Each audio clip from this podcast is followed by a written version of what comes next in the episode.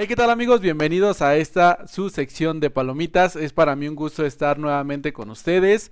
Otro jueves más de eh, una recomendación de una película. El día de hoy solamente te traigo una recomendación para que eh, realmente puedas disfrutarla en esta semana. Busques un espacio en el cual te puedas sentar y ver ah, cómodamente esta película.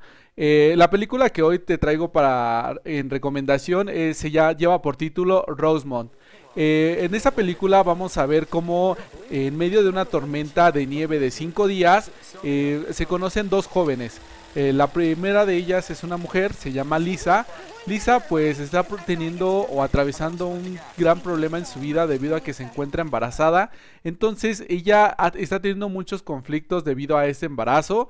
Entonces ella quiere como que huir de su entorno social y conoce al joven Brad. Brad es un eh, snowboard profesional y él tiene que trasladarse de lugar en donde están hacia eh, la casa de, su novia porque van él va a formalizar su compromiso con ella pero eh, en el viaje no lo va a hacer solo, sino que Lisa escucha que él va a hacer un, viaje, entonces ella quiere abandonar en esto todo lo que está pasando y le pide a Brad que sí la lleva con ella. Entonces, eh, estos jóvenes van a aventurarse eh, en llegar a su destino antes de que la tormenta se haga más fuerte y entonces sí ya no puedan avanzar. en esta película, para mí es muy pues fue muy bonita verla, muy interesante porque tiene unos paisajes hermosos. Yo eh, personalmente no conozco la nieve, pero tengo la intención de un día eh, acudir a un lugar donde haya pues un mucha nieve y, poder eh, convivir con ella. Y bueno, ese tipo de películas como que me acerca a ese sentimiento de, de qué se sentirá estar ahí entiendo que en exceso pues se vuelve un problema, porque en esta película vamos a ver eh, un poco de suspenso, un poco de drama, vamos a ver de qué manera el amor se manifiesta eh, en este largometraje. Y ellos eh, al momento de trasladarse a su destino, pues van a encontrar eh, un accidente eh, en el automóvil donde van y no les va a quedar otra, otro remedio más que acudir a un hotel que, llama, que lleva el nombre de Hotel Rosemont. En este hotel pues van a vivir un sinfín de cosas, van a experimentar muchos sentimientos, tanto buenos como malos, y vamos a ver o vamos a acompañar en esta película a los protagonistas a ver de qué manera pueden salir de ese de ese problema en el que eh, la naturaleza como que los ha orillado, pero tal vez van a encontrar un poco de esperanza eh, con estos nuevos personajes que van a encontrar en el hotel. Entonces, eh, esa película tú la vas a poder ver a través de Amazon Prime o de igual manera, como hace ocho días les dejé el, link en la, aquí en los comentarios, también eh, les voy a dejar esta semana, eh, aquí abajito les voy a poner el link.